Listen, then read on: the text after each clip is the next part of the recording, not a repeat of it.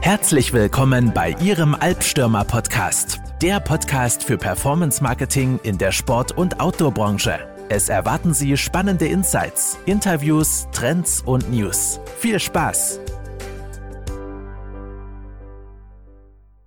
Ja, willkommen zu einer neuen Albstürmer-Episode. Ähm, heute mit dabei ist der Johannes Scholl. Er ist CEO und Co-Founder von der Icarus GmbH ähm, auch hier im, im Umkreis München, München. Ähm, genau, willkommen, Johannes. Ja, danke für die Einladung. Schön, dass ich da sein darf. Sehr gerne. Ja, cool, dass es geklappt hat. Ähm, erst einmal für, für ähm, Zuhörer, die noch nie was von der Icarus GmbH gehört haben. Äh, was ist die Icarus GmbH? Äh, was macht die Icarus GmbH? Vielleicht mal kurz zusammengefasst in so ein paar Sätzen. Ja, ich, ich werde es versuchen, na, das kriege ich hin. Also im Grunde, ähm, wir bei Icaros, wir kombinieren Fitness und Gaming, wenn man es mal ganz top-level beschreiben will. Das heißt, ähm, wir produzieren Hardware, ähm, mit dem man Fitnessübungen macht und wir produzieren Software, äh, Games, Multiplayer-Games, unter anderem, aber nicht nur in Virtual Reality. Mhm. Also wir haben äh, Trainingssysteme im Programm, die dich fit machen und gleichzeitig ja so ein bisschen E-Sports und Gaming mit reinbringen und, und coole Experiences für Leute, die ähm, vielleicht von, von Natur aus nicht unbedingt jeden Tag in, ins Fitnessstudio gehen, geht gerade sowieso nicht, ähm, dem man ein bisschen mehr über das Gaming-Thema packen kann. Und umgekehrt. Okay. Ähm, vielleicht auch Leute, die sehr wohl ins Fitnessstudio gehen, die aber Bock haben, sich mit anderen zu vergleichen, sich zu vernetzen digital. Und dafür stehen wir bei Icaros Fitness und Gaming. Okay. Ähm, wenn man sich auf eine Sache ähm, mehr fokussieren müsste, wäre es eher der Fitness-Aspekt oder mehr der Gaming-Aspekt? Ja, es ist immer so ein bisschen eine schwierige Frage, die ich natürlich schon oft gehört habe. Wir, mhm. wir, kommen, aus, wir kommen aus dem Fitness, wir kommen aus der Aktivität. Mhm, ah, okay. Das heißt, unser Fokus liegt dort. Wir, wir, bauen keine Experiences, die dich nicht fit machen. Punkt. Okay. Ähm, wir bauen aber andersrum auch keine Experiences, die keinen Spaß machen. Okay. Und, äh. Das eine geht nicht ohne das andere. Aber wir sind, wir sind, äh, wir sind, wir nennen uns eine Experience Company. Also wir wollen die Erlebnisse bauen und dazu gehören immer beide Komponenten für uns. Cool. Nee, sehr, sehr spannende Thema auf jeden Fall. Also für die, es ist jetzt natürlich schwierig, das Ganze ähm, so kurz zusammenzufassen. Ähm, pausiert doch gerne mal den Podcast und schaut auf ähm, icarus.com vorbei. Ähm, mega coole Thematik. Ähm, vielleicht erzählst du noch mal so ein bisschen ähm, was über aktuelle Produkte, ähm, was da gerade so im Fokus ist. Ja, unbedingt. Also der eine oder andere hat, hat vielleicht auch schon das ein oder andere Gerät von uns äh, gesehen. Und zwar im, im Grunde, es ging los, wir haben gegründet im Jahr 2015 ähm, als, als gerade Virtual Reality ein Riesenthema war, als neue Technologie äh, unausweichlich war, haben damals eigentlich angefangen ähm, mit, mit einem Gerät. Das Gerät nannte sich Icarus Pro, das im Grunde aufgebaut ist wie ein Gyroskop. Ich, ich begebe mich da drauf in der Plank-Position und kann mich dann in der Kipp- und Rollachse frei bewegen. Man kennt diese großen Dinge, in die man sich reinspannt aus dem Jahrmarkt oder aus dem mhm. Astronautentraining. Ja. Vielleicht schon mal gesehen. Ja, stellt euch das vor, ein bisschen kleiner und VR-Brille auf und ihr steuert quasi mit euren Körperbewegungen durch dreidimensionale Welten. Also die Bewegungen werden über Sensoren erfasst und dann in, in Fluggeschehen zum Beispiel übersetzt, quasi wie so ein Superman-Simulator. Und gleichzeitig was, machst du was für seine Rumpfmuskulatur. Ähm, damit ging es. Ist unser ähm, ja, Lighthouse-Produkte eigentlich, wird eingesetzt in Fitnessstudios, Hotels, Reha-Zentren etc. etc. Und äh, zwei, drei Jahre später ähm, weil wir halt wahnsinnig viele Anfragen von Privatleuten bekommen haben, mhm. haben wir ein neues Produkt gelauncht, das auf diesem basiert hat. Das nennt sich Icarus Home. Äh, wie der Name schon sagt, das ist im Grunde eine, eine etwas vereinfachte Version dieses Gerätes für zu Hause und ist auch bis dato und noch nicht mehr lange unser meistverkauftes Produkt, weil du dir damit das Erlebnis nach Hause holen kannst. Und jetzt gerade erst im, im Herbst veröffentlicht ähm, unser neuestes Produkt und absolut, absoluter Bestseller gerade. Äh, nennt sich Icarus Cloud. Äh, einfach mal eingeben oder auf der Website angucken, ist im Grunde ein, ein aufblasbares Ganzkörpertrainingsgerät. Kann sich ein bisschen vorstellen wie ein Stand-Up-Paddleboard, ein bisschen größer, ein bisschen wackeliger. Und ich kann halt in, in unterschiedlichsten Positionen, kniend, sitzend, plankend, stehend, äh, alle möglichen Übungen machen, die man aus dem Fitnesstraining kennt. Ähm, und ich benutze meine, äh, mein Mobile Device, mein Handy, mein Tablet, ähm, dass ich vorne in dieses Gerät einspanne und das eben meine Übungen trackt oder dass mir mit Trainern äh, Übungen vorgibt. Ich kann Classes machen, ähm, kann mit anderen gemeinsam trainieren. Ähm, also das ist ein Produkt zum Beispiel, das hat jetzt mit VR gar nichts zu tun, sondern hat eine, so eine ganz niedrige Entry-Hurdle. Also eigentlich jeder, der ein Handy hat, äh, kann sich das Ding anschaffen, kann sich in den Garten, auf den Balkon oder ins Wohnzimmer packen und damit trainieren. Also es ist ähm, eine ganze Range an, an Produkten mittlerweile, die wir anbieten, eben von Full Monty VR Experience für, fürs Luxushotel bis hin zu Icarus Cloud für Ganzkörpertraining zu Hause. Cool. Bei der, bei der Icarus Cloud, ähm, inwiefern, sag ich mal, ist da dieser Entertainment-Faktor, dieser Gaming-Faktor da mit dabei? Oder was ist da, also in, bei dem Icarus ähm, Pro war ja das mit dem, ähm, ich sozusagen da rumschwebe in der Luft. Ähm, wie ist das bei der Icarus Cloud? Ja, bei, bei der Cloud ist es auch simpel zu erklären eigentlich. Also äh, das Herzstück oder das Gehirn der, der Cloud ist immer das eigene Mobilgerät. Ja, du, lädst dir die Icarus App auf dein Handy runter oder auf dein Tablet und spannst die vorne ein. Wir benutzen dann die Bewegungssensoren, um deine Bewegung auf dem Gerät äh, zu messen. Und damit können wir natürlich tausend unterschiedliche Minigames machen von von äh, Brickbreaker über, äh, keine Ahnung, Space Invader, äh, Balance-Spiele, was zum Ballern, was zum Schießen. Es ist dann im Grunde, im Grunde klassisch wie, wie ein Mobile-Spiel, ähm, von dem es ja schon, schon aber Millionen gibt, die man sonst vielleicht in der U-Bahn spielen würde.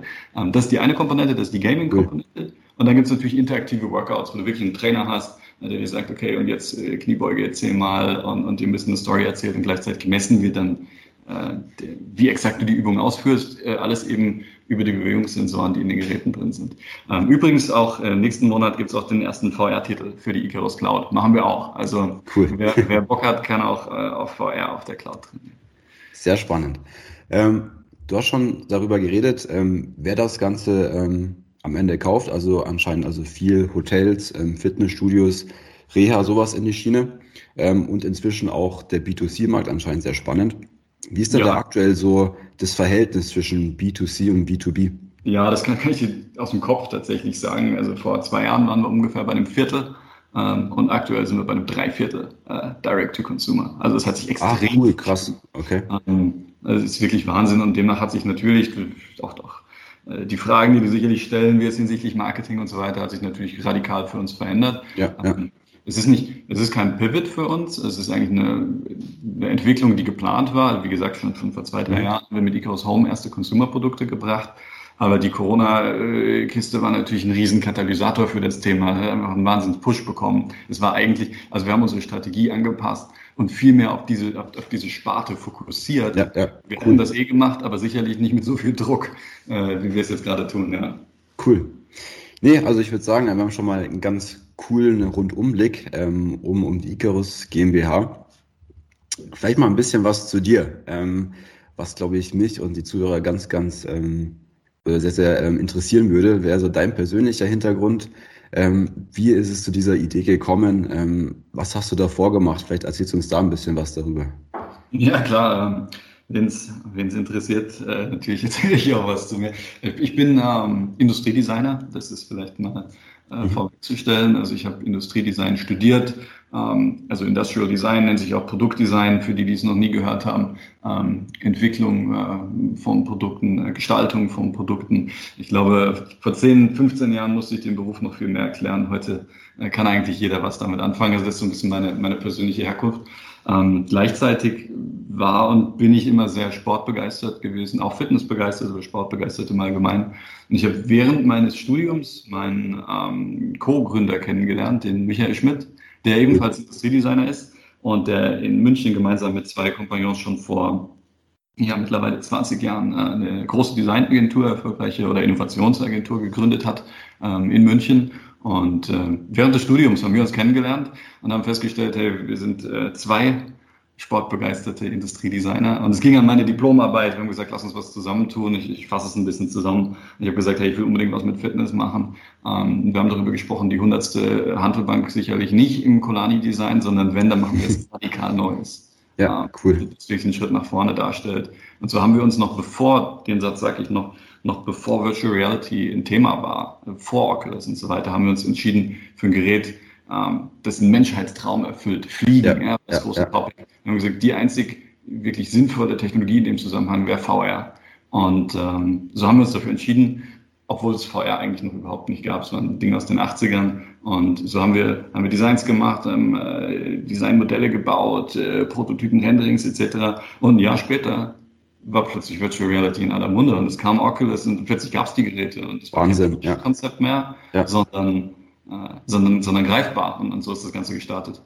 Ja. Ich habe hier in der Zwischenzeit mal mein Outlook aus, dass hier die ganzen E-Mails äh, die Zuhörer nicht, nicht belästigen. Ich glaube, das wäre ganz, ganz nett. Also super spannender Hintergrund. Ähm, gerade auch, dass, dass man so, bevor diese Thematik in aller Mann Munde einfach war, ähm, da schon reingestartet ist. Ähm, und dann kommt es wieder, wie es das Schicksal so will, ähm, ist es dann plötzlich da und dann ist man am Start. Ähm. Ja, es ist häufig schon, wenn, wenn ich mal irgendwo an Unis oder auf, auf Konferenzen oder sonst was über, über, über Startup-Building und so weiter rede oder Innovation, das, das Timing ja. ist äh, so häufig unterschätzt, glaube ich, wie wichtig es ist, zur richtigen Zeit im richtigen Ort zu sein. Manchmal kann man es beeinflussen, äh, manchmal nicht. Du, du, kannst tolle Ideen haben äh, zur, zur falschen Zeit oder kannst auch mal eine falsche Idee haben zur richtigen Zeit. Ja. Das, es muss einfach matchen, wenn das alles zusammenpasst. Und bei uns war es der Trend, der, der damals schon schon über, also der, der Fitness-Trend, der Trend zu einem gesünderen Lifestyle, der, der war vor zehn Jahren schon genauso erkennbar wie heute. Und dann kam der technologische Trend noch hinzu ähm, das Ganze gepaart mit natürlich auch einer Business Opportunity, die daraus Auf jeden Fall. Ja. Das hat uns dann dazu bewogen, es, es zu machen, die, die, die Firma zu gründen und so weiter, weil bis dato gab es ja die Firma nicht. Es waren Natürlich auch, dass man seinen Co-Founder Co zum richtigen Zeitpunkt am richtigen Ort kennenlernt. Das kommt ja auch noch dazu. Natürlich. Ähm, das ist, ähm, das ist äh, teilweise, ich glaube, das wird später in den in Geschichtserzählungen auch von, von sehr erfolgreichen Unternehmen und so. Häufig wird es auch, wird's auch kolportiert, manchmal wird es aber auch komplett übersehen, dass man sagt, okay, da waren vielleicht schon andere, die hatten eine ähnliche Idee oder, oder irgendwas hat nicht gepasst in dem Konstrukt und bei dem einen passt, sondern dann funktioniert es. Ja. ja. Das ist ein spannendes Thema. Sehr cool. Ähm, wenn man vielleicht nochmal so ein bisschen in die Vergangenheit, vielleicht auch in die jüngere Vergangenheit schaut, ähm, was waren denn da so die drei größten Meilensteine ja, für, für die Icarus GmbH, für, für dich oder für euch als Co-Founder? Ja, das ist eine gute Frage. Es, es gab wirklich, wirklich einige natürlich prägende ähm, Ereignisse. Ähm, Boah, ich fange mal an, ich weiß nicht, ob es nachher drei oder zehn oder zwei werden. der erste Schritt ist, glaube ich, bei, bei jedem Gründer so, ist erstmal überhaupt die Guts zu haben, es zu machen. Ja, mhm. Zumal, wenn du, wenn du aus einer Situation kommst, wenn du Alternativen hast und du sagst, hey, ich, ich könnte das so weitermachen, diese, also erstmal den, den Schritt zu gehen, ist sicherlich erstmal der wichtigste Milestone für alle. Dann, wenn ich zurückdenke an die ersten, an die wirklichen Anfangstage, die meisten, die meisten jungen Unternehmen scheitern eigentlich daran, dass, dass niemand ihr Produkt kauft. Sind wir mal ehrlich. Geiles Marketing, geil dies, geil das, geil, bringt dir alles nichts am Ende. Wenn, wenn, du, wenn du keinen Market Need irgendwie beantwortest, dann wirst du trotzdem irgendwie scheitern. Und ja. wenn ich ganz zurückdenke, wirklich in die ersten Wochen, wo wir zwei Leute waren, wenn du merkst, okay, wir verkaufen, da ist ein Interesse da, wir bringen hier die, die Leute bezahlen, wir, wir, wir verdienen hier Geld. Das ist so der erste Moment, wo man merkt, okay, cool, äh, wir haben ja was entdeckt. Ist ja umso spannender, wenn ja diese, diese Nachfrage eigentlich, wenn es die vorher noch gar nicht gab, sondern man ja, selber eigentlich die Nachfrage erst erschaffen hat. Absolut, ja, wir haben im Grunde einen neuen, einen neuen Markt da, da mit kreiert und das war natürlich extrem spannend. Dann erinnere ich mich, das erste und, und zweite Mal CES in Las Vegas, wo wir dort ähm, Icarus präsentiert hatten, wo uns Vice und Board Panda und, und Mashable und ein paar von diesen Riesenblocks irgendwie geteilt hatten und und wir saßen bei uns im Büro eine Woche später und wir hatten irgendwie 40 Millionen Views auf unseren Videos. Cool, ja. Und gedacht, oh fuck, und wir waren irgendwie Leute und wir haben dann in Nachtschichten wirklich E-Mails beantwortet. Ja. Und ähm, das war so ein bisschen bittersweet, weil, weil die Leute haben alle nach dem Consumer-Produkt gefragt, das es ja. damals noch gar nicht gab. ja. Also wenn wir, wenn wir diesen boosten, den kannst du dir nicht kaufen. Ja, wenn, wenn so eine Sache so viral geht, ähm, ja. du weißt ja selbst, dann, dann, dann das ist out of control, ja, dann, dann läuft es auf einmal um die ganze Welt und ähm, das war sicherlich ein Meilenstein. Dann 2017 waren wir mit dem German Accelerator äh, ein paar Monate in Silicon Valley. Das war eine Zeit, äh, die toll war, die, die uns auch sicher geprägt hat. Dann äh, Series A Investment Runde, äh, das äh, sicherlich auch ein Meilenstein. Und natürlich auch alle Produktlaunches mit der Zeit. Ähm, immer wieder ein neues Produkt zu bringen und auch immer wieder dieses Erlebnis zu haben, okay, klappt alles, äh, ja, ja. jetzt wird es abgenommen. Und äh, ja, mir fallen bestimmt noch, noch mehrere ein, aber es sind, wie gesagt, wir haben im Jahr 2015 gegründet und im Jahr 2016 die ersten ähm, Geräte dann ausgeliefert. Also es ist jetzt auch schon so eine, so eine kleine Legacy da, wo man selbst erstmal überlegen muss, okay, ja, ja. was ist eigentlich alles passiert in der Zeit? Nee, super cool. Also total spannend, was da alles passiert ist. Ähm, so ein Thema, wo wir ja ähm, alle gerade nicht so drum rumkommen, ist das Thema Corona. Ähm, ich persönlich sehe es ja bei vielen Kunden, die jetzt, sage ich mal, eher so auf diesen Heimfitnessbereich ähm, spezialisiert sind, wo ich die ich so ein Stück weit auch mit einordnen würde, weil es ja auf jeden Fall ein Produkt ist, was ähm, ins Wohnzimmer durchaus gut reinpasst. Ähm, Gerade für solche Produkte ähm, ist ja teilweise, sag ich mal, bezogen auf den Onlinehandel, vor allem jetzt zur Corona-Zeit, ist das total in die Höhe gesprungen, weil die Fitnessstudios haben zu und jeder braucht jetzt irgendwie ähm, daheim ähm, sein Equipment. Wie habt ihr diese Entwicklung wahrgenommen? Wahrscheinlich ist der B2B-Markt so ein bisschen ähm, logischerweise in Schwanken gekommen und dafür der B2C-Markt jetzt umso in die Höhe gesprungen oder wie habt ihr das wahrgenommen? Ja, es ist genau so. Also ich, ich hatte es auch eingangs erwähnt, dass wir sind mittlerweile bei, bei drei Viertel Prozent unseres äh, oder drei Viertel unseres Umsatzes ähm, kommt aus dem, aus dem Consumer-Bereich. Ähm, das war, wie gesagt, vor, vor zwei Jahren war das Verhältnis genau andersherum. Ja, also es hat sich, hat sich kom komplett gedreht. Ähm, es ist natürlich so, dass die, ähm, die Umsätze, die wegbrechen im B2B-Bereich auch immens sind. Also das muss man wirklich sagen. Ähm, also wir haben ja, wir haben ja echt Premium-Fitnessgeräte, äh, also die kosten, wenn du überlegst, das Sonicos Pro-Gerät kostet um die 10.000 Euro. Ähm, was jetzt auch nicht sonderlich hoch ist, wenn du dir den Technogym Laufband oder so kaufst, kosten. Ja, also mein E-Bike kostet ja auch äh, 14.000 Euro. Also, Eben, also es ist, ähm. es ist nicht wahnsinnig hoch, aber man, man kann sich natürlich vorstellen, dass äh, wenn, Hotels, Fitnessstudios oder so, die vielleicht immer zwei oder fünf Geräte kaufen, wenn es komplett wegbricht, ist natürlich ein wahnsinniger Umsatzrückgang. Und gleichzeitig ist die, die B2C äh, Verbrauchumsätze natürlich sehr, sehr, sehr hoch gegangen, das auf jeden Fall. Aber es ist schon noch eine, eine Scharte, die das hinterlässt, weil du halt einfach, der, der Faktor so groß ist, du musst einfach unfassbar viel mehr B2C-Produkte verkaufen, um, um das zu covern, was da weggeht. Das Positive ist, und darauf freue ich mich natürlich, äh, wenn mal äh, post-Corona ähm, die Welt hoffentlich, man wird es ja gar nicht mehr glauben, äh, auch wieder ein bisschen in die Normalität zurückkommt, glauben wir, dass wir ein, wir ein weiter sehr stabiles und wachsendes B2C-Geschäft aufgebaut haben in dieser Zeit und äh, unsere äh, Geschäftskunden dann hoffentlich auch alle wieder aufsperren dürfen und dieses Geschäft zurückkehrt. Ja. Das heißt, man hat sich eigentlich in dieser Zeit eine zweite, richtig wahrscheinlich über mittelfristige Zeit auch tragende Säule aufgebaut, ähm, weil man einfach den Druck hatte, das zu tun. Ja, ja. Und ähm, ja, da ging es uns sicher ähnlich wie, wie vielen anderen in dem Markt. Ja, sehr cool. Ähm, selber so, wenn wir so ein bisschen, wir sind ja Marketing-Podcast, ähm, wenn wir so ein bisschen auf das Thema Marketing eingehen, ähm, wie hat sich denn das Thema Marketing bei euch entwickelt, jetzt gerade auch mit dieser Entwicklung ähm, vor Corona, nach Corona oder in Corona, äh, wenn man es so nennen möchte. Ähm, ja, also 100 Prozent analog äh, zu, zu den Umsätzen auch, wenn man sieht, ähm, gerade im, im Geschäftskundenbereich ist zumindest schon sehr viel über Direktmarketing und gerade Trade-Shows und Messen und so weiter. Man muss sich überlegen, gerade wenn man ein Produkt hat, wie wir es haben, und eben wieder gemerkt, wie, wie, wie viele Worte man eigentlich braucht, um zu beschreiben, was man sieht, weil es einzigartig. Ja. Und, ja. Ähm, wir haben als, als Unternehmen immer sehr stark davon profitiert, wenn wir die Gelegenheit hatten, die Geräte vorzuführen, anfassbar zu machen, erlebbar zu machen, ob das bei uns im Laden war oder, also wir, wir, haben, wir, haben, wir haben Jahre gehabt, in denen wir auf 10, 15 Messen auf der ganzen Welt waren, wo wir eben unsere Kunden getroffen haben, die Studios etc. etc. Das ist komplett weggefallen. Ja. Und, doch, und wenn, wenn es die Messe noch gäbe, würde es keinen Sinn machen, hinzugehen, weil niemand da wäre, äh, weil, weil, weil niemand die Budgets ausgibt. Und so haben wir natürlich äh, gleichzeitig, also gerade Social Media Marketing oder so, war für uns eigentlich vor zwei Jahren kein echtes Thema. Äh, man hat seinen Facebook-Kanal irgendwie gehabt und was gepostet, ein paar Likes gemacht, aber es war nicht, es war nicht relevant fürs Business. Ein Online-Shop hat man irgendwie gehabt, aber es war jetzt auch nicht, der war nicht essentiell wichtig. Dass man mal gefunden wird, zumindest. Ja, ja, eben, ja, ja ich, Website und so und dann Anfrage und dann wird ein Angebot geschrieben. Ähm, lange Rede, kurzer Sinn, das ist komplett geändert. Wir machen mittlerweile äh, online äh, mit Ads, gehen sehr viel stärker über unseren Shop, der gerade komplett äh, gelauncht wird. Das wird noch ein äh, paar Wochen dauern. Also das ist halt wirklich Sachen, die, die früher nicht im Fokus waren, sind voll in den Fokus geraten. Und ja, alles, alles was da dazugehört, ähm, haben wir in den letzten äh, Monaten mittlerweile ist es ein Jahr äh, angegangen. Okay, heißt sozusagen, ähm, so wie man sich es vorstellt, einfach früher sehr, sehr stark über die, die Präsenz vor Ort über Messen, ähm, über direkte Kontaktanfragen und dann natürlich jetzt ähm, schauen, dass man den Endkunden erreicht über ähm, Social Media, Online-Shops etc. Richtig, exakt. Wenn wir uns mal so ein bisschen auf den Endkunden beziehen, ähm, was ist denn da aktuell so die, die, normale, Customer, die normale Customer Journey? So an sich gibt's ja nicht, ähm, aber was ist denn so die Customer Journey, wo vielleicht der Kunde am häufigsten am Ende ähm, so ein Produkt kauft?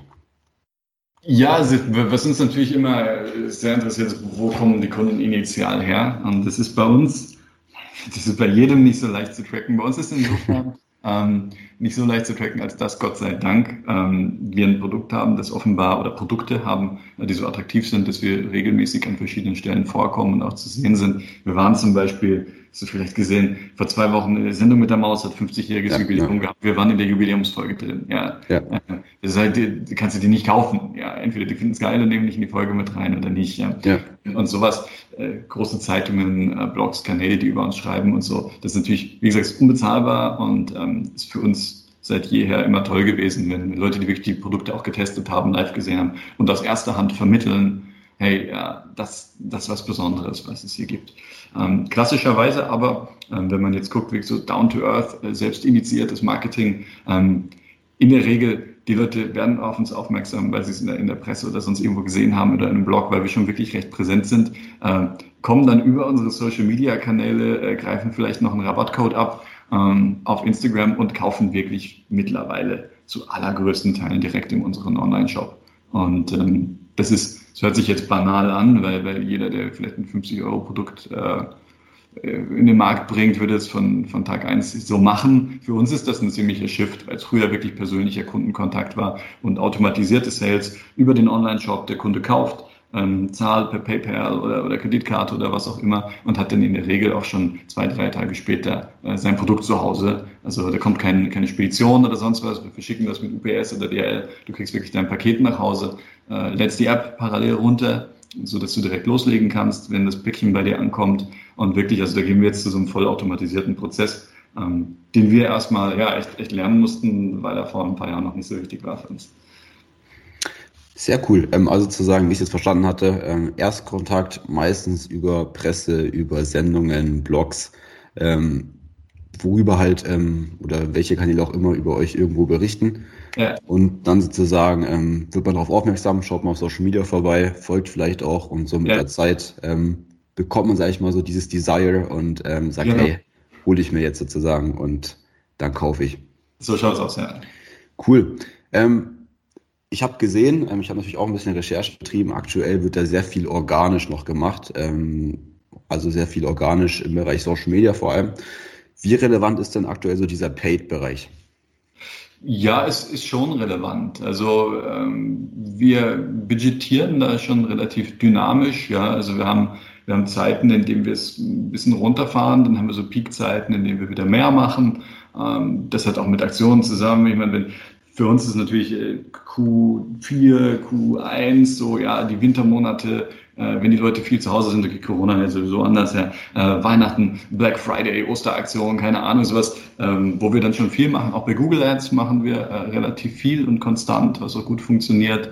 Ähm, also es ist, es ist bei uns wirklich dynamisch und, und äh, wir, wir passen es eigentlich ständig an. Ähm, gerade ähm, starten wir ein paar äh, Kooperationen auch mit Micro-Influencern und so, um, um, da noch mehr Leute zu erreichen, was natürlich auch ähm, am Ende wieder, wieder ein Kostenpunkt ist. Also es ist nicht so, als, als würden da nicht die äh, Budgets allokiert. Wir hatten jetzt auch ähm, in den letzten Monaten immer mal wieder Fernsehwerbung, äh, die noch parallel lief, ähm, was man durchaus auch unter Paid äh, verbuchen kann, würde ich sagen. Äh, also es ist ein Mix, ist immer ein Mix, ist ja klar. Okay, heißt sozusagen, ähm, so wie ich es verstanden hatte, Thema Google Ads ist so always on, also wenn man so ja. ständig guckt, dass man die Nachfrage abgreift. Ja, ja. Ähm, Social Media organisch natürlich auch immer am Start, sonst ähm, eher noch so aktionsbasiert, wie ich das jetzt rausgehört habe. Ähm, heißt, dass man gerade im Q4 zuschlägt ähm, und da den die Nachfrage mit abgreift. Und dann so ein bisschen Thema Influencer Marketing. Was habt ihr denn für Erfahrungen im Thema Influencer Marketing gemacht? Das würde mich mal interessieren. Ja, wo, ja, wo, wo fing man an, was, was für Erfahrungen gemacht? Also im Grunde ist es so, wir haben jetzt keine ähm, riesen Influencer-Stars unter Vertrag. Mhm. Wir arbeiten da auch aktuell nicht mit Agenturen zusammen, sondern, und das ist also eigentlich dann eine sehr positive Erfahrung, wir gehen wirklich an, äh, an Menschen, die das Produkt super verkörpern, weil sie äh, selbst äh, Sportler oder vielleicht sogar Profisportler sind ähm, oder weil, weil sie in ihrem Bereich, ob, ob das Yoga ist oder irgendwie Home Fitness oder sonst was, weil sie einfach was Besonderes haben und auch zu unserer Klientel passen. Ähm, wir brauchen jetzt nicht unbedingt eine 18-jährige äh, Bodybuilding Queen, weil es, es matcht nicht zu unseren Produkten. Ja. Und ähm, das ist sowieso auch ein Thema, wenn man schaut. Ähm, Instagram, zum, wenn man von, von Social Media redet, heutzutage redet man ja doch meistens im Endeffekt von Instagram, ähm, zumindest in, in unserem Klientel. Ähm, viele Nutzer sind noch relativ jung, aber es werden natürlich auch, auch ich meine, mittlerweile Facebook ist ja nun wirklich äh, eine relative Geisterstadt. Auch die Älteren sind jetzt mittlerweile zu Instagram abgewandert. Also wir haben im Großen und Ganzen äh, gute Erfahrungen gemacht, aber es ist jetzt für uns kein totaler Sales-Kanal. Ja. Dass wir sagen, die, die äh, Kooperationspartner sind unsere Sales-Maschinen, sondern wir nutzen sie eigentlich eher um dann äh, zu reposten, um, um, zu verlinken, um zu zeigen. Ja, Brand Awareness. Genau, ja. was kann man machen mit den Geräten, in welchen Disziplinen wird es eingesetzt. Aber wir haben jetzt nicht, nicht die Partnerschaften, wo die eine konstant die, die Rabattcodes um die Ohren ballert. Und, und, also so, das ist auch nicht, das ist auch nicht unser Style irgendwo. Ja. Das, okay. So Drückerkolonnenmäßig. Gibt es denn, wenn ich da noch mal so ein bisschen reinhake, gibt es denn irgendeinen so Kanal, Kanal ähm, wo du sagst, ey, da können wir wirklich Sales drüber generieren oder ist es eher so der Ansatz, ähm, Awareness zeigen und dann kommen die Nutzer schon ähm, auf unsere Seite? Ja, es, es ist wirklich schwierig, so pauschal zu beantworten. Also ich, ich glaube schon, dass wir über Instagram mittlerweile viele Menschen erreichen, weil du halt so ein gerade wenn du folgst, weil sich dann ja auch, das gesagt, dieses Desire entsteht, weil du dich ja dann auch mehr und mehr in diese Bubble reinbegibst und, und du siehst mehr Content. Und ich glaube schon, dass wir dort Leute ähm, nicht nur anwerben, sondern auch vom Produkt überzeugen können. Darum geht es ja. ja. am Ende. Ja. Ja, wenn so viel Zeug finden, dass sie sagen, okay, ist geil, ähm, ich möchte es haben. Und ich glaube schon, dass das gut funktioniert. Im B2B-Bereich muss ich ganz ehrlich sagen, äh, auch wir beiden haben uns über LinkedIn kennengelernt. Stimmt, genau. Ist LinkedIn eine echte Waffe? Und ähm, ich glaube, was, was oft in, in, der Darstellung oder in der Wahrnehmung durcheinander geworfen wird, ähm, auch alle LinkedIn-Member sind Privatpersonen ja. und alle Instagram-Member sind Arbeitnehmer oder Arbeitgeber oder Unternehmen. Du hast ja nicht, du kannst auch Schalke-Fan und Vegetarier sein. Ja, du bist ja nicht immer nur das eine. Ähm, und, und deswegen, also ich glaube, wenn, wenn du so ein bisschen omnipräsent bist, und das ist auch immer was, das, wenn, wenn mir jemand sagt, letztens noch mit einem Freund telefoniert, der sagt, hey Johannes, ich mache meinen Rechner an, ihr seid überall. Wie, wie macht ihr das? Das ist genau das, was ich hören will. Ja, wenn, wenn eine, ich will eigentlich omnipräsent sein und du kannst, wenn, wenn ich dich auf LinkedIn erreiche und dann siehst du es später auf Instagram und, und auf Facebook auch noch und dann siehst du einen Beitrag beim, im Fernsehen, dann sage ich, okay, alles klar. Ja. Ähm, und das ist eigentlich, eigentlich das Ziel. Ich, glaub, ich habe auch mal was ähm, gehört. Ähm, Oft sagen ja Kunden, hey, ich erreiche meine Kunden nicht über Facebook. Dann sage ich, hey, auf Facebook sind 40 Millionen Nutzer. Ja.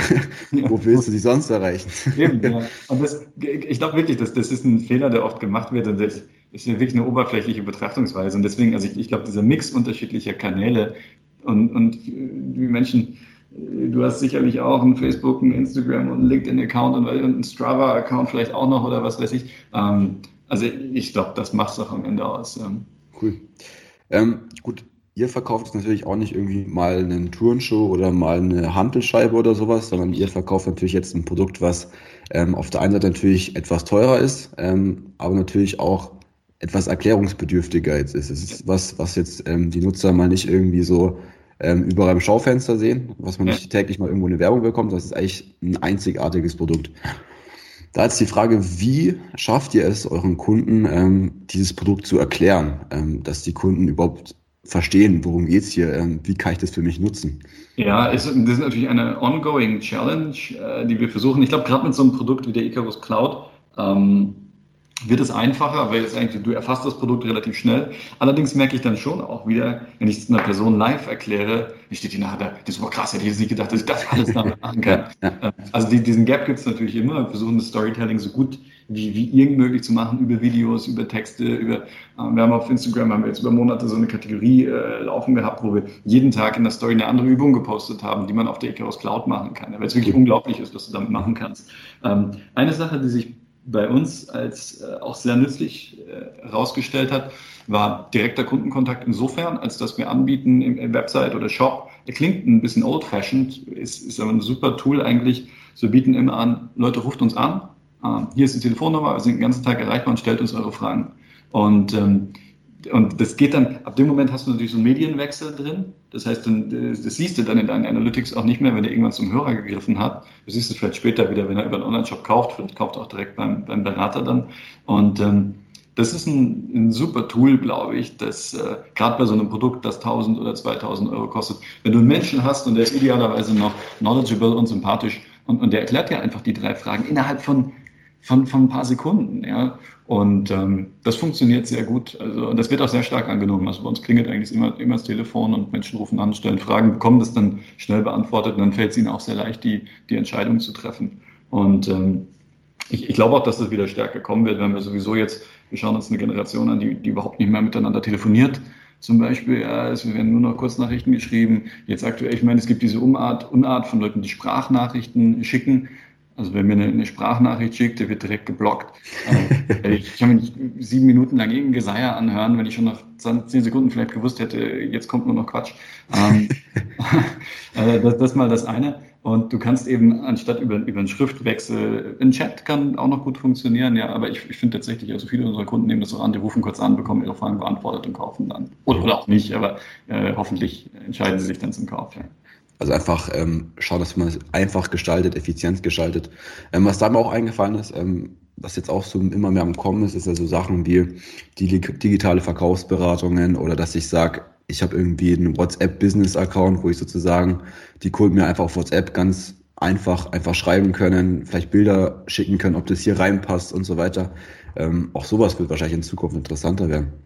Ja, also wird auch jetzt schon, schon jederzeit von uns gemacht. Also man kann es auf Facebook schreiben, man kann es auf Instagram schreiben, ähm, auf, auf allen Kanälen. Genau, das wird auch ja. gemacht. Also wir haben, wir haben auch viele Kunden traditionell auch aus dem B2B-Bereich in Asien, äh, in China, Japan, da geht alles über WeChat. Äh, also das, das geht hin und her und ähm, ja, ich glaube, man muss einfach durchlässig sein für die unterschiedlichen Kanäle und du hast eben das richtige Wort gesagt.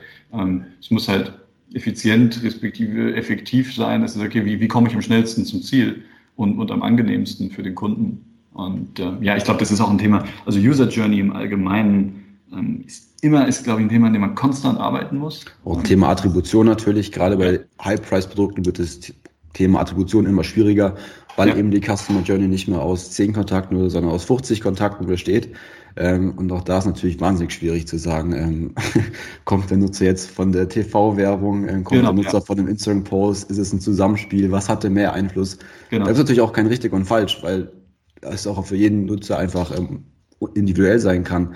Der eine Nutzer sagt, ey, ich bin, habe zufällig gerade äh, ins erste geschaltet und die Sendung mit der Maus gesehen, ähm, habe das mal so nebenbei angeschaut. Der andere sagt, hey, das ist der Grund, warum ich jetzt auf die Seite gekommen bin. Richtig. Heißt, natürlich, je teurer das Produkt, desto komplexer werden einfach auch die Customer Journeys und das Thema Attribution natürlich. Ja, also kann man, kann man so stehen lassen. Wie gesagt, für uns, ja. ich glaube, der, der, Mix macht es aus. Und ähm, wenn du auf deinem Kanal abgeholt wirst und es wird vielleicht auf dem zweiten bestätigt, perfekt. Ja, cool. Ähm, wenn jetzt ein Nutzer das Produkt gekauft hat, ähm, wie oder geht dir das Thema ähm, Kundenempfehlung, wie geht ihr das denn an? Gibt es da ähm, irgendwelche weiteren Journeys, die ihr euch überlegt hat, habt oder die vielleicht in Zukunft noch relevant werden oder ähm, was ist da gerade Stand der Dinge?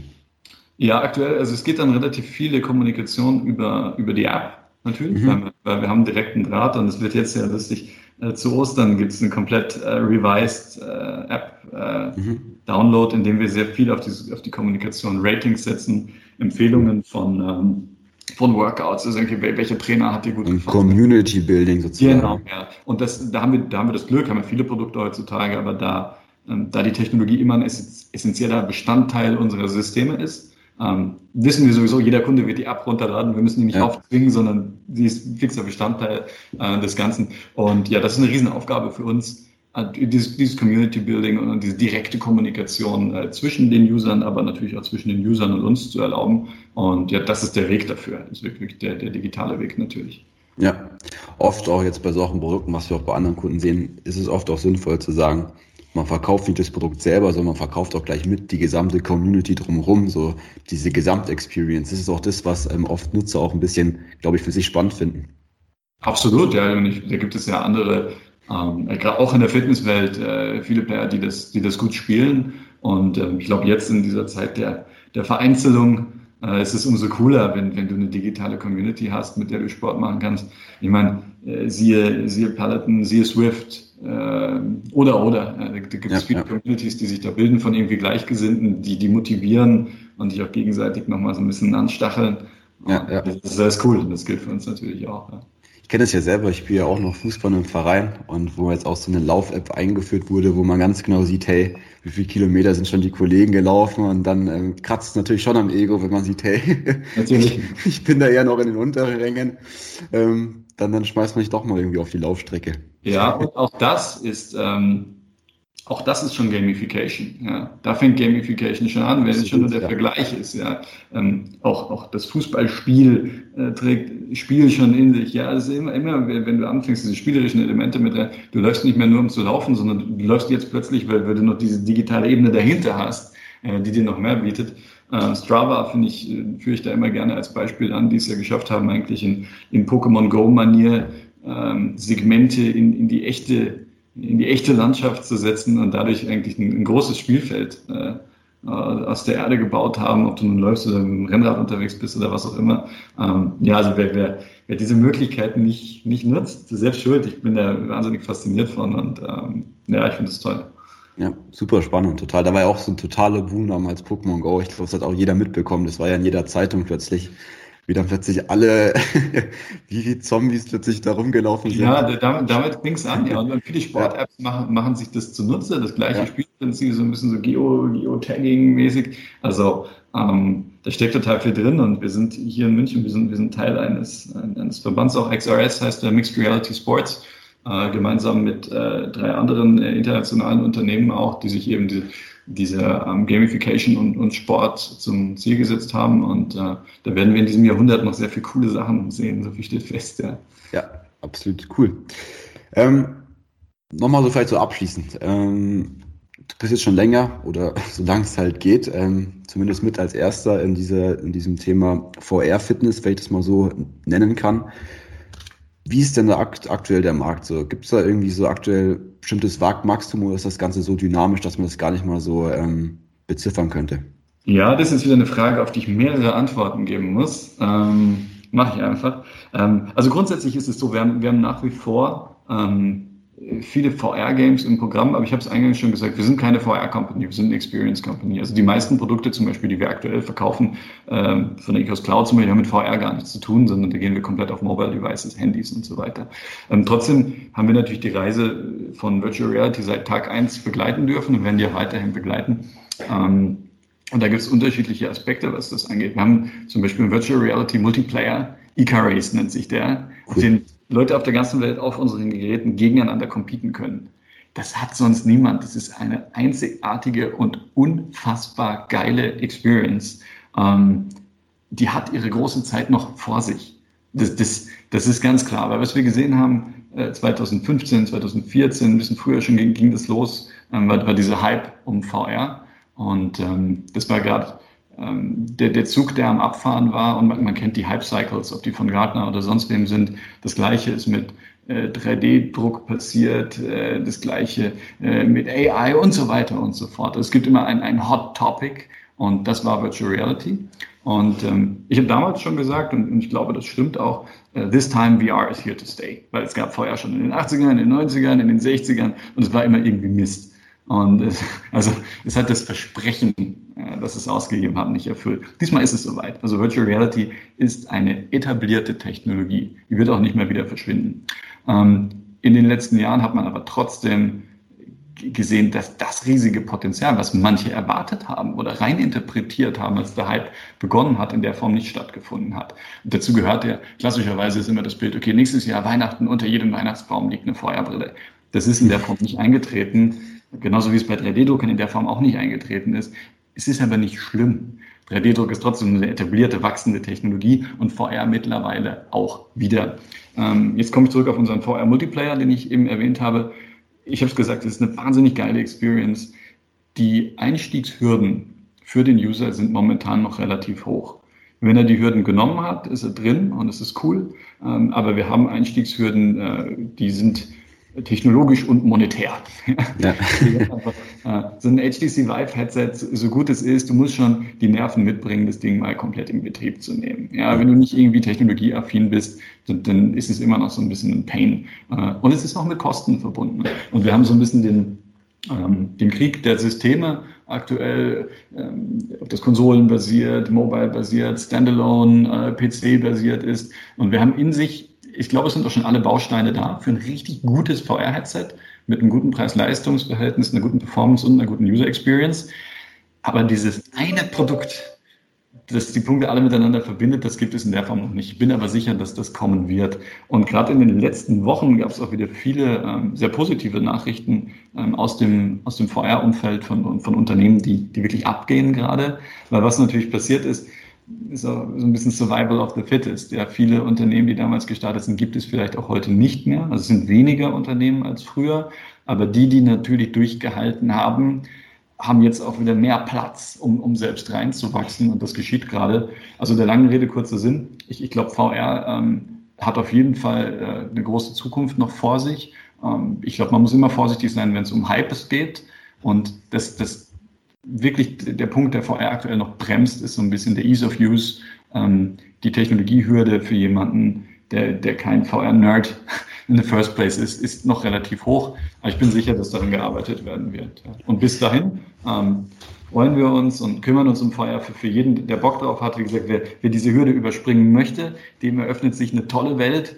Wer sagt, hey, ich warte lieber noch ein bisschen und gehe so lange mit, mit meinem Handy oder meinem Tablet oder so, auch fein. Ein Punkt vielleicht noch, wenn ich von VR rede. Wir haben äh, gerade äh, Ende letzten Jahres eine Förderung erhalten vom Wirtschaftsministerium im sechsstelligen Bereich über ähm, VR äh, in der Neuroreha. Ich habe es eingangs erzählt, dass unsere, unsere Profisysteme auch in Reha-Zentren zum Einsatz kommen. Da reden wir beispielsweise von äh, Schlaganfallpatienten, äh, Traumapatienten, die also Hirnschädigungen zum Beispiel von sich getragen haben. Und wir haben festgestellt, dass VR in diesem Bereich eine Wahnsinnswaffe ist. Eben durch die Immersion. Ich, ich kann wirklich das, das Gehirn ein Stück weit überlisten und ich bringe Menschen dazu, äh, Dinge zu tun, von denen sie dachten, sie wären nicht mehr in der Lage dazu. Und da verzeichnen wir unglaubliche Fortschritte gerade äh, in der Arbeit auch direkt mit Patienten. Und, und da zum Beispiel ist VR eine tolle Technologie und es ist auch gar nicht schlimm, dass die noch so ein bisschen edgy ist, weil in dem Bereich ist es kein Problem, über diese Hürde zu springen. Das macht man gern. Und äh, ja, da an dieser Stelle zum Beispiel das Riesenpotenzial. Wow, cool, super. Nee, ähm, wahnsinnig coole Einblicke, sowohl auf den B2B-Markt als auch auf den B2C-Markt. Ähm, Nochmal vielleicht kurz auf den B2C-Markt. Auch da ist natürlich so, am Ende, der Fra am Ende des Tages ist es eine Frage der Zeit. Ich meine, die jüngere Generation ist technikaffin. Ähm, die kommt viel eher auch, ähm, sage ich mal, mit solchen Technologien klar. Klar ist jetzt natürlich auch, ähm, der 70-jährige ähm, Rentner wird jetzt nicht anfangen, sich da ein VR-Headset irgendwie zusammenzubasteln, wobei das vielleicht auch noch irgendwie äh, cool sein könnte, wer weiß. Also wir haben tatsächlich unterschiedlichste Altersschichten, aber da ist natürlich was dran. Ja. Also, ja. solange, die, solange die Technologie nicht so einfach zu bedienen ist wie ein, wie ein Smartphone, hast du einfach äh, Widerstände zu überwinden. Und auf der anderen Seite ist es auch so, ich, wir sind keine VR-Company, ich habe es gesagt, ich, ich dränge die Technologie niemandem auf. Also man muss sie für sich selbst erkennen und ja. der Nutzer muss für sich entscheiden, okay, Aufwand und Erlebnis ähm, das steht für mich im richtigen Verhältnis und für das Erlebnis äh, bin ich bereit, diesen Weg auch zu gehen und, und, dann ist es, dann ist es super. Aber warum, warum soll ich einer Person, die sagt, boah, ist, ist mir, ist mir zu viel, der dränge ich das nicht auf. Und ich sage, okay, wenn coole andere Erlebnisse für dich, äh, wo du auch fit werden kannst und Spaß dabei haben kannst, äh, dann, dann fang doch mal so an. Also ja. wir sind da nicht dogmatisch unterwegs. Nee, cool.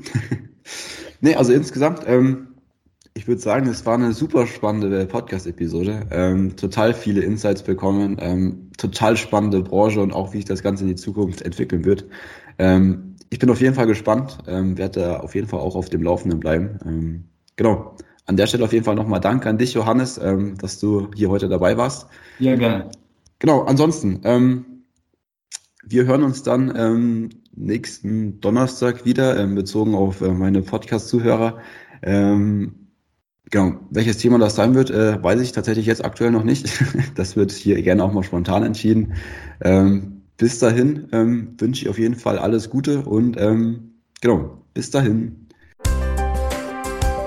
Das war's auch schon mit dieser Folge. Wir hoffen, Sie konnten einiges mitnehmen. Sie finden noch viel mehr Informationen zum Thema digitales Marketing für Sport und Outdoor in unserem Magazin unter alpstürmer.de/slash Magazin. Und wenn Sie Ihren Performance-Gipfel erreichen wollen, dann kontaktieren Sie uns unverbindlich unter alpstürmer.de/slash Kontakt. Wir freuen uns auf Sie.